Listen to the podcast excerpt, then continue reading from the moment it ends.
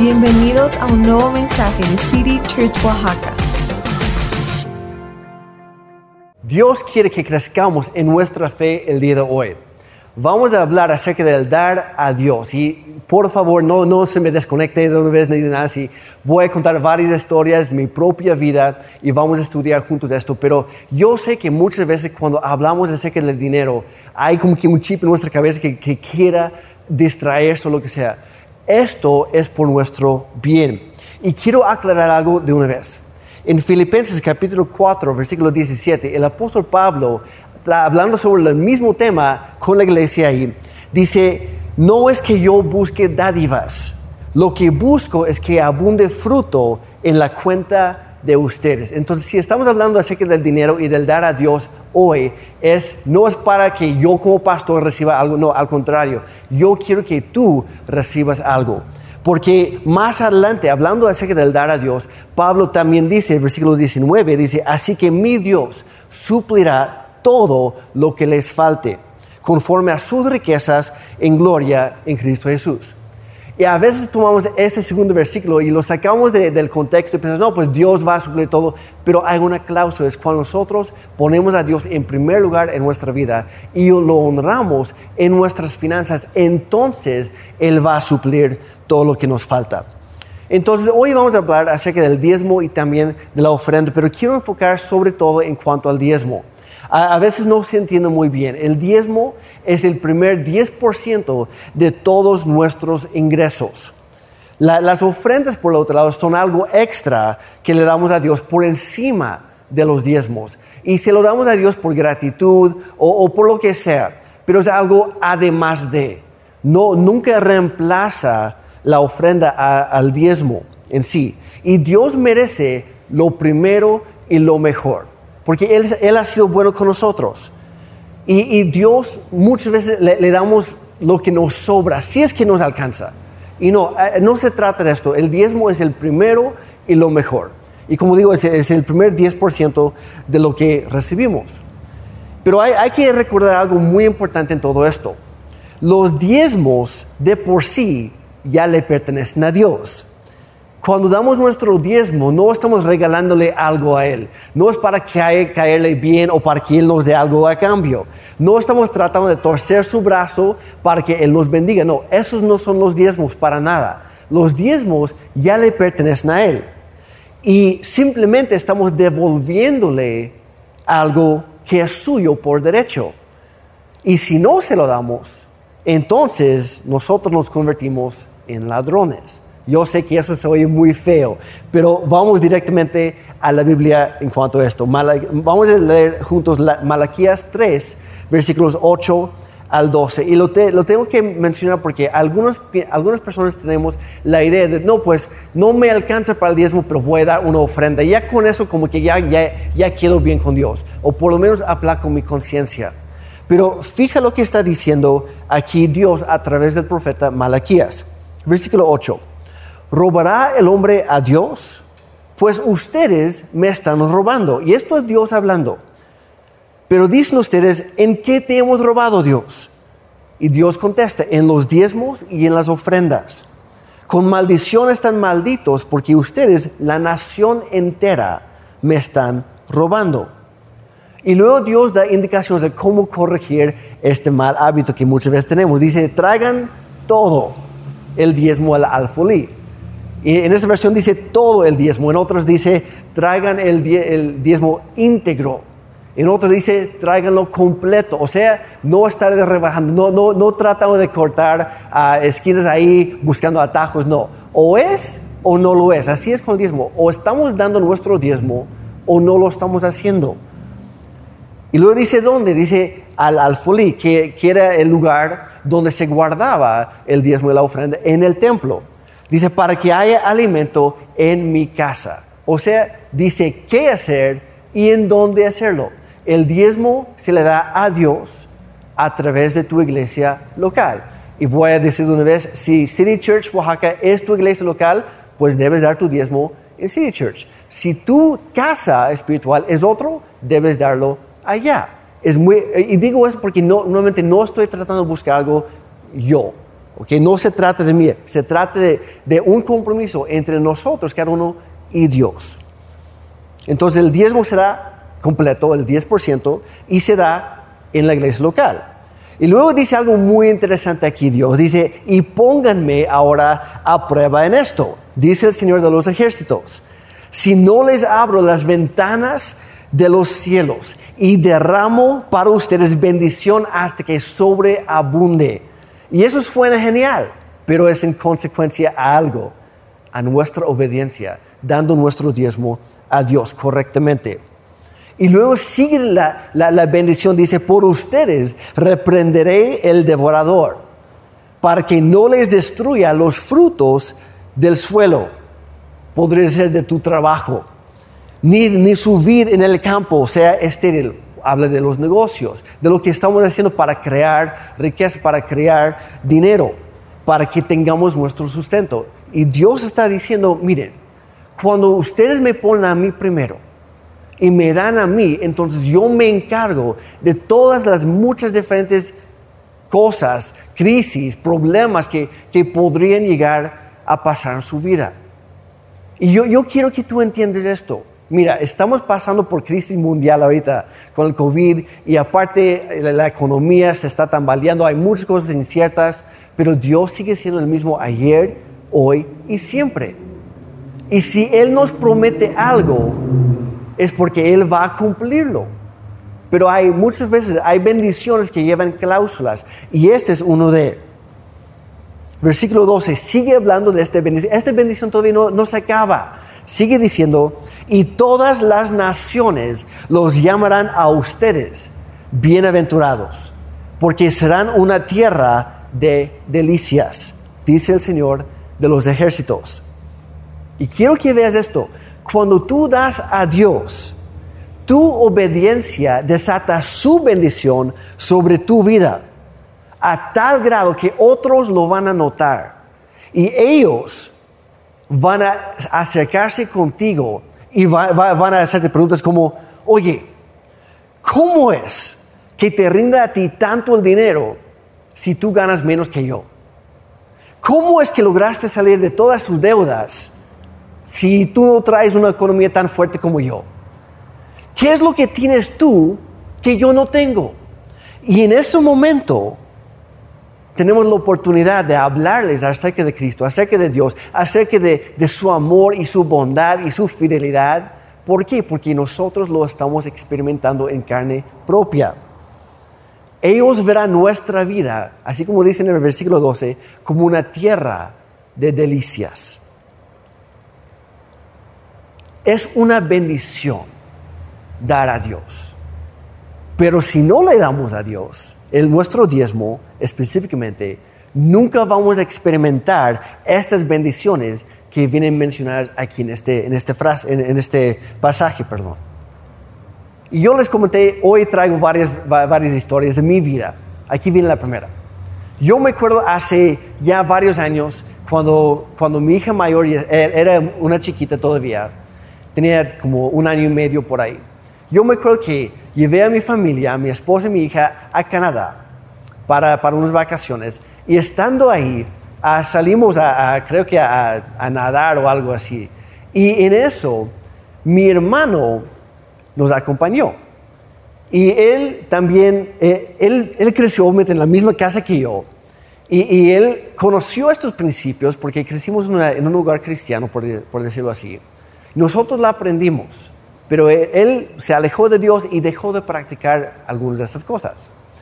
Entonces, eh, en una de esas, estábamos platicando él y yo al lado de la alberca. Y él me preguntó, me dice, oye Jeremy, dime la neta, ¿qué onda con, con tu vida? Digo, ¿a qué te refieres? Es que yo sé cuánto ganas tú. En primer lugar, vives en México. Y no es por ofender, pero tú vives en México, no es primer mundo. Yo vivo en Canadá, sí es primer mundo yo sé cuánto ganas tú. Es una miseria al comparar en cuánto estoy ganando yo, me dijo mi hermano. No me ofendí ni nada así. Yo quería ver a dónde iba con todo esto. Y dice, pero te veo a ti. Tienes una esposa, él no estaba casado. Tienes una esposa guapísima, y sí la tengo, obviamente. Tienes una hija. Tienes una familia ya hecha. Tienes casa propia, tienes coche propio, no tienes deudas, y yo por otro lado gano mucho mejor que tú. Para los que no saben, mi, hermano hoy en día es, es el, chef, el chef regional de toda la parte oeste, de toda la parte occidental de Canadá, en una cadena de restaurantes muy fuertes, que está en Canadá y también en los Estados Unidos. Y él ahorita está como el, la segunda mano al vicepresidente de toda la compañía. Gana muy bien. Pero en ese momento ganaba bien, pero también tenía que trabajar como mula alquilada, la verdad. No descansaba, no, no dormía, casi trabajaba todo el tiempo. Y sí ganaba bien, pero tenía deudas. Su coche no era suyo, porque lo estaba pagando todavía, le pertenecía al banco. Vivía en una casa rentada. Y había varias otras partes de su vida que era un desastre total. Me dice, Jeremy, ¿cómo le haces? ¿Qué tienes tú que no tengo yo? Y yo le contesté, como era, se trataba de mi hermano, y él pues había aprendido lo mismo, le dije, Maika, tú ya sabes qué onda. Tú conoces mi vida. Yo me, he esforzado en honrar a Dios, a ponerlo en primer lugar. Por eso vivo en México, porque Dios me dijo que fuera como misionero. Por eso estoy ahí. No, no por las vacaciones, no por las playas, etcétera, no por el clima. Estoy ahí por, en obediencia a Dios.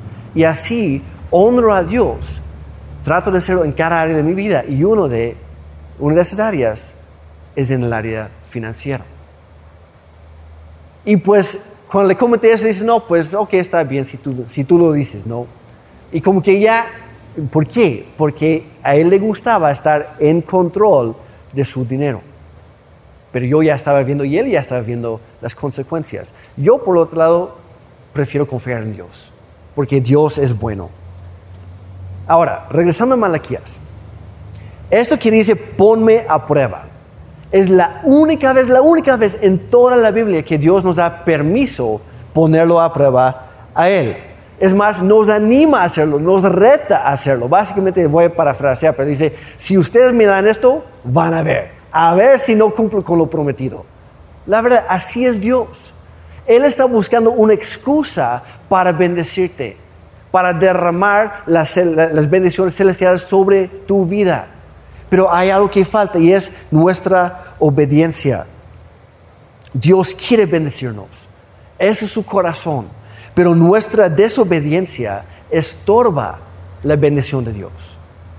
Cuando nosotros no actuamos, no vivimos de acuerdo a lo que Él nos pide, por más que Él quiere, no puede bendecirnos tal como Él quiere hacerlo. Así que anímate, pon a Dios a prueba en esto. Nuevamente, no es un compromiso conmigo como pastor, es un compromiso entre tú y Dios. A mí me puedes engañar, a otro le puedes mentir, pero a Dios nunca podemos engañarlo. Pero ¿qué crees? Esto de la prueba no termina ahí, porque cuando se trata de los diezmos, no solo estamos poniendo a prueba a Dios, Él también nos está probando a nosotros. Él quiere ver si vamos a seguir siendo fieles con lo mucho o con lo poco. Él, va, él quiere ver si Jesús dijo en Mateo, si son fieles con lo poco, también serán confiados con más. Pero si Dios no puede confiarnos con poco, ¿por qué Chihuahua Él nos confiaría con más? Lo voy a decir así, perdóname, pero es, la verdad, es la neta. Piensen en un, un cuate tuyo. Si tú le prestas 10 pesos, y le dices, oye, de ese 10, nada más como garantía, quiero que me devuelvas un, un peso. Y ya después, ¿no? Y, y después, pasando una semana, dos semanas, un mes, seis meses, ni un peso ves de los 10 que le prestaste. La siguiente vez que, te pide 100 o 1000 pesos, ¿tú se lo vas a prestar? No. El que no es fiel en lo poco, tampoco lo será en lo mucho. Y tampoco será confiado con mucho. Dios nos está poniendo a prueba a nosotros. Él quiere ver si vamos a ser fieles con Él, así como Él lo es con nosotros. Él quiere ver, sin importar qué, quiere ver si Él puede confiarnos con más, con cosas más importantes, con cosas más grandes, con cosas más trascendentales. Muchas, veces nuestra perspectiva está en, en- en las cositas. Dios ya tiene algo mucho más grande en mente para nuestra vida. Pero muchas veces Dios nos está, nos está pidiendo lo que más nos cuesta soltar. Y para muchas personas se trata del dinero, de la lana. Se trata de- de- del billete, o sea, se trata de, la- de las finanzas. Mira, fue otro ejemplo, pero es del mismo principio. Yo, estaba platicando con el pastor Daniel y me acordó de esto, de cuando Abraham fue bendecido y él, él recibió una promesa increíble, que él siendo viejo, ya bastante grande, ya bastante entrado en, en años, era viejo, no tenía hijo alguno. Su esposa también era muy grande, por no decir vieja. Y peor todavía, era estéril. Ellos literalmente está- habían estado tratando de embarazarse durante 60, 70 años mínimo y nada. Y de repente Dios le aparece y dice, mira, te voy a bendecir y tú vas a llegar a ser el padre de muchas naciones. Y tus de- descendientes van a ser como las estrellas en el cielo, etc. Y por fin, pasando un, un tiempo más, Dios les da un hijo a Abraham y a Sara. Y teniendo ese hijo, Abraham ya podía ver, ah, ok, a través de él viene toda la bendición y la descendencia y todo esto. Y em- yo creo que empezó a confiar en su hijo y ya no en Dios. Entonces, por eso un día Dios le habla y dice, oye, sube a la montaña conmigo, quiero platicar contigo, pero no vengas solo, trae a tu hijo. Ah, ok. Entonces ahí, ahí va haciendo la- la- los preparativos y en eso Dios le dice a Abraham, por cierto, cuando subes aquí conmigo, me vas a ofrecer tu hijo. Y ahora quiero aclarar, nunca fue el plan de Dios que Abraham asesinara a su hijo, para nada. Dios ya traía otro plan, pero no se lo contó todavía a Abraham. Quería ver si Abraham estaba confiando en Dios, en el dador de las promesas, o en su hijo, el cumplimiento de la promesa. Y muchas veces hacemos lo mismo nosotros, que Dios nos bendice y nos aferramos a la bendición en lugar de seguir confiando en el dador de la bendición, en el dador de las promesas. Dios siempre va a cumplir su parte, pero muchas veces nosotros no cumplimos la nuestra. Y obviamente ahí de ahí empezamos a quejarnos, no, es que Dios me abandonó, es que Dios se ha olvidado de mí, es que la crisis, es que este otro, la escasez, la economía, el gobierno, cuando realmente el asunto es de nuestra obediencia o más bien nuestra falta de. Yo te quiero animar el día de hoy, confía en Dios, confía en Él, ponlo a prueba. Como dije, para muchas personas lo que más les cuesta soltar es esto. Y es por eso que Jesús habló más acerca del dinero, acerca de las riquezas, que cualquier otra cosa. Es más, en la Biblia en general es el tema más tocado. Habla más acerca del dinero, de las riquezas, de los bienes, que de la fe, la justicia, el cielo y el infierno, todo junto. ¿Por qué? Porque esto para muchas personas es como que su montaña grande. Es como esa línea que no se no se atreven a cruzar.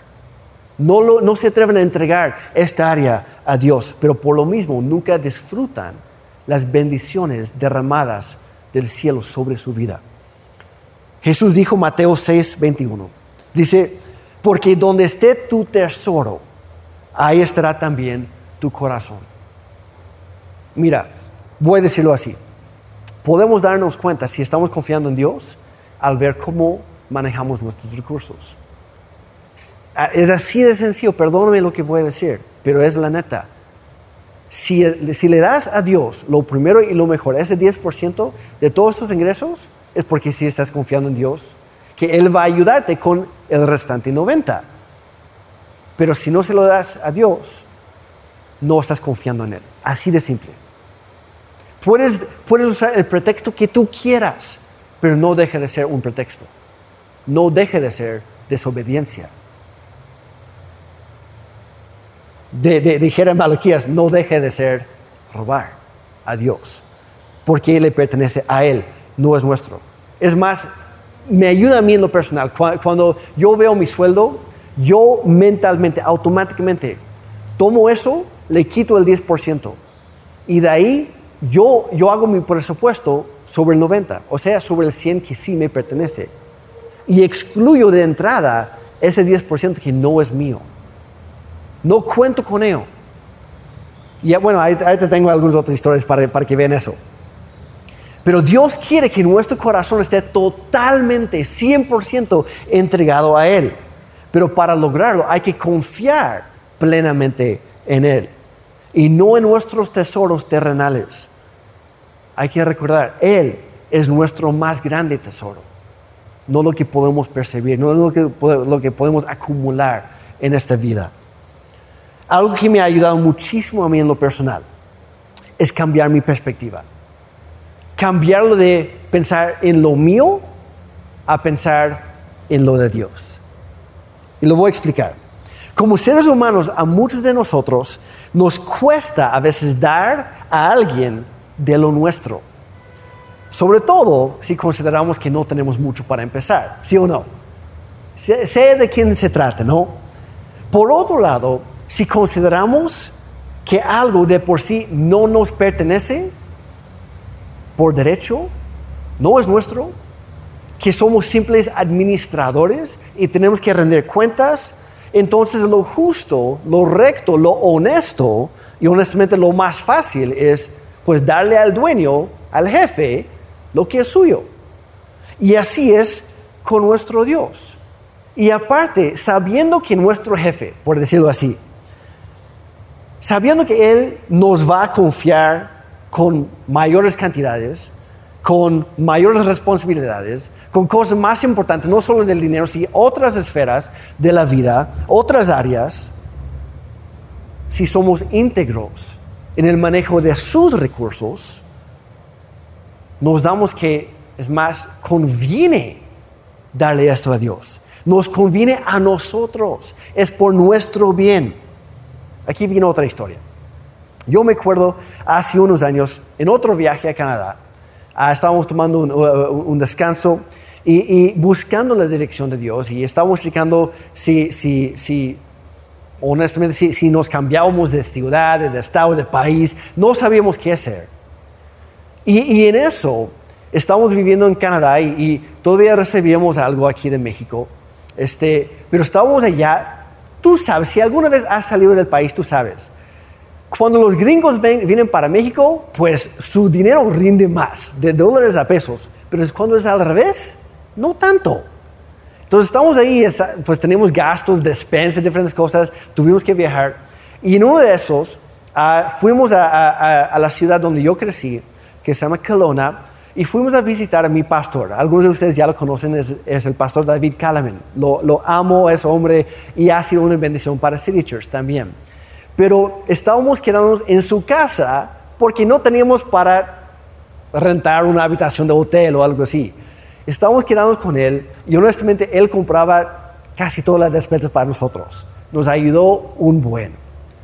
Y estando en su casa, viviendo gratis porque no teníamos, ah, de repente Daniel me habla y dice, oye Jeremy, fíjate que hay un congreso para pastores que están interesados en plantar nuevas iglesias. Yo pensé, no, pues genial. Me dice, no, no, no termina ahí. Está, está en Minnesota, o sea, para mí, cruzando medio continente. Dice, y nos van a regalar el congreso. Digo, no, hombre, Dios es bueno. Y me dice, sí, lo único que tenemos que pagar nosotros son los boletos de avión. Y dije, no le dije a él, pero yo me quedé pensando, pues Daniel, que Dios te bendiga, a lo mejor ya tienes la lana ahí, qué bueno, a lo mejor tus papás te van a ayudar, no sé qué, pero qué bueno que vas a poder ir. Yo no tengo. No le dije a él. Dije, Señor, lo puse en sus manos, dije, Señor, si tú quieres que yo vaya también a este congreso para aprender cómo plantar una nueva iglesia en México, entonces tú también vas a proveer. Pues pasaron unos días, llegamos al domingo, y Dios me, me recordó que en ese tiempo que ya estábamos en Canadá, pues no habíamos dado nuestro diezmo, porque obviamente lo- lo dábamos por lo general aquí en México, a nuestra iglesia local. Y estando ahí, Dios me dice, Jeremy, quiero que me des los diezmos que me corresponden. Y estando allá, obviamente son dólares. Entonces yo chequé mi cuenta, ah, ahí pensé, híjole, si doy mi diezmo, la verdad me van a sobrar como 100 dólares. Es todo para mi familia. No tengo para viajar, no tengo para otra cosa, pero Señor, tú primero. Me dolió. Alguien me, alguien me dijo hace tiempo, si no te duele, es que no es de Dios. a veces duele, pero Dios trae un plan más grande y hay que confiar en Él. Este domingo platicamos con mi esposa, dimos nuestro diezmo allá en Canadá, en dólares, regresamos a la casa de, mi pastor David este, para orar. Señor, si tú quieres que yo vaya, vas a tener que proveer porque ya a mí ya no me queda. Y el la, puro boleto de avión costaba 700 dólares. 700 dólares. Ese fue el domingo. El lunes pasó, no pasó nada. El martes en la mañana, el pastor David salió de su casa y me dice, Jeremy, voy a salir un rato, aquí están las llaves, si alguien toca, tú contestas la puerta, etcétera, la casa es tuya. Él se fue. Pasó un tiempo más y de repente escuché que alguien tocó el timbre de la casa. Pues no, pues qué raro, ¿no? El pastor David no está, pero a lo mejor alguien dice, no sé, a lo mejor alguien no llamó primero antes de visitarlo. Voy a la puerta principal, no hay nadie. Fui a la, había una puerta lateral, fui a revisar esa puerta, no había nadie. Pero me fijé, porque mi pie como que pegó algo, ahí abajo de la puerta había un sobre y decía para Jeremy y su familia. Y cuando eh, agarré el sobre, entré con mi esposa, abrimos el sobre, había poquito más de 700 dólares. Había exactamente para mi boleto y para mi comida en el viaje. Y yo me quedé platicando con mi esposa, nadie, aparte del pastor, sabe que estamos viviendo aquí. Nadie lo sabe, pero Dios sí lo sabía. Dios es fiel. Yo sé que duele, es un paso de fe. Si fuera fácil, no sería fe, así de, así de sencillo. Si no es, si es fácil, no es fe dolió, costó, pero cuando nosotros pusimos nuestra confianza en Dios y no en lo que podíamos ver, Él suplió y a lo grande. Y en parte, gracias a este congreso, City Church Oaxaca existe hoy en día. Dios es fiel, Dios ya trae su plan. Y antes que me digas, no, es que Jeremy es más fácil en dólares, ok, ejemplos de aquí de México. Regresamos de Canadá y Dios nos movió a, mudarnos a Puebla para iniciar una pequeña obra ahí. Y no siempre teníamos un sueldo o ingresos fijos. Muchas veces no había. Y este principio yo lo aprendí desde, desde mi juventud. Es más, cuando me casé con Ana, eh, tuvimos que rentar un, departamento pequeño. Y en mi primer trabajo aquí en Oaxaca, no me alcanzaba bueno, más bien me, alcanzaba a pagar la renta y tenía 100 pesos mensuales para vivir. Eso era. Y yo me acuerdo platicando con Ana, le digo, no, pues cree que vamos a tener que mudarnos a otro, etc. Yo estaba recortando gastos por todos lados. Me dice, no, vamos a confiar en Dios. Yo sabía si daba mi diezmo, de esa completaba la renta. Y ahora no, no hablo de ser malos administradores y, y gastar a lo loco, no. Pero me refiero a poner a Dios primero decidimos confiar en Dios. Nunca se nos atrasó ni un solo pago de renta. Y que estando en Puebla, sin un, sin sueldo fijo siempre, sin ingresos seguros, por decirlo así, en varias ocasiones no teníamos para pagar la renta. Yo escuché a un hombre muy sabio, un hombre de Dios una vez dijo, Dios no siempre paga en sábado o en quincena, pero nunca llega tarde. Y hubo más de una ocasión que de repente alguien me, llamaba, personas que yo ni siquiera conocía en ese entonces. Personas me hablaban, Jeremy, ¿me puedes pasar tu, tu número de cuenta? Yo no sé por qué, pero Dios me está diciendo que yo debería darte una ofrenda a ti y Ana. Y eso fue para la renta ese mes. O de repente, sin saber quién, aparecía en mi cuenta dinero. Y no era de los narcos, no, no era algo algo así. Era todo legal. Yo no sabía de dónde venía. Y ahí era para la despensa. En más una ocasión, yendo a comprar despensa, no tenía, eh, no tenía mi cartera. llegando ahí para pagar, Dios ya había proveído. proveído. Dios es bueno.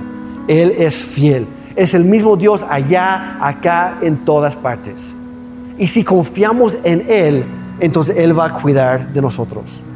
La verdad, yo podría pasar horas contándote un montón de historias de mi propia vida, lo que yo he vivido, de vez tras vez que Dios ha suplido para nuestras necesidades como individuos y como familia, de maneras milagrosas, sobrenaturales, que no se pueden explicar en nuestros términos humanos. Pero lo que quiero es que entiendas esto, nuestra obediencia desata la bendición de Dios. Pero hay que aplicarlo nosotros para poder experimentarlo en nuestra vida. De nada nos sirve saber lo que hay que hacer y luego decidir no hacerlo. Hay muchos ejemplos en la, Biblia donde Dios pidió, que, pidió a las personas que hicieran algo raro, algo que no tenía sentido, algo de fe. Y luego cuando ellos lo hicieron, solamente entonces Dios los respaldó. Y esto es especialmente cierto cuando se trata de, del diezmo. Dios espera a que obedezcamos primero y luego Él nos va a respaldar, no al revés. Eh, esta semana en el grupo Conexión de Hombres, el pastor Daniel está hablando con nosotros y él dijo algo que, que quiero repetir contigo hoy. Dijo, la salvación es gratuita, pero el crecimiento espiritual, el avance en tu vida depende de ti. Hay muchas personas que sí son salvas, ni parece, porque nunca, nunca se han atrevido a creerle a Dios para dar ese paso en fe, en obediencia y confiar en Él otro área de su vida. Hay muchas personas que nunca crecen espiritualmente, pero también sé que el día de hoy hay varios que me están escuchando ahora mismo, que eso en tu vida está a punto de cambiar. Porque hoy escuchaste algo, se te movió el tapete, ah, la, fe está naciendo dentro de ti.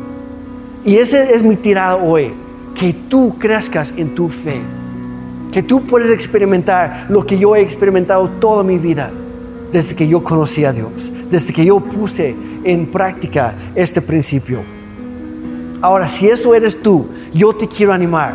Aprovecha lo que tú sientes. Ese impulso es el Espíritu Santo. No soy yo, no son tus emociones, es Dios mismo queriendo moverte en fe. Responde a Él no a mí, responda a Él.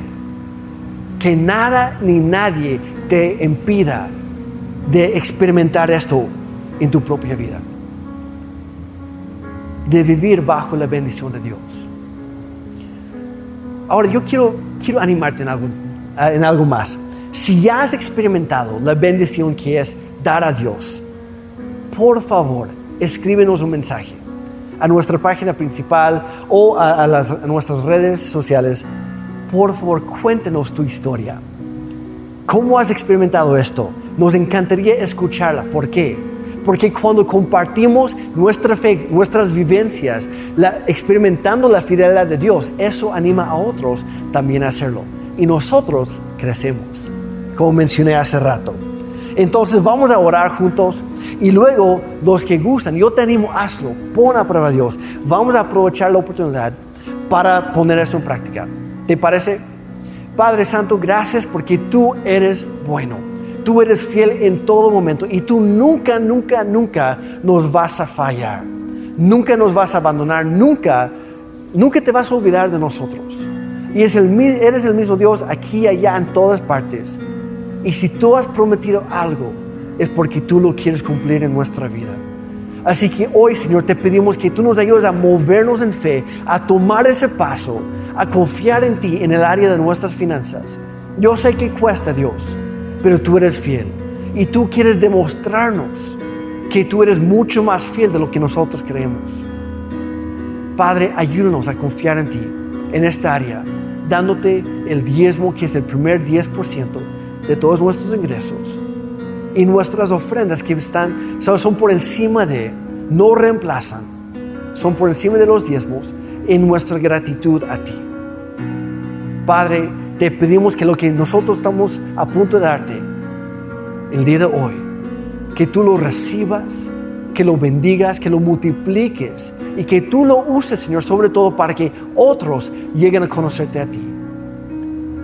Y Señor, yo te pido de manera directa, yo te pido que tú bendigas a cada dador alegre el día de hoy, que tal vez por primera vez, tal vez por segunda o ya, ya es costumbre, pero hoy va a poner su confianza en ti, Señor. Muéstrale en el nombre de Jesús lo bueno y lo fiel que tú eres, así como yo lo he experimentado en mi vida. En el nombre de Jesús.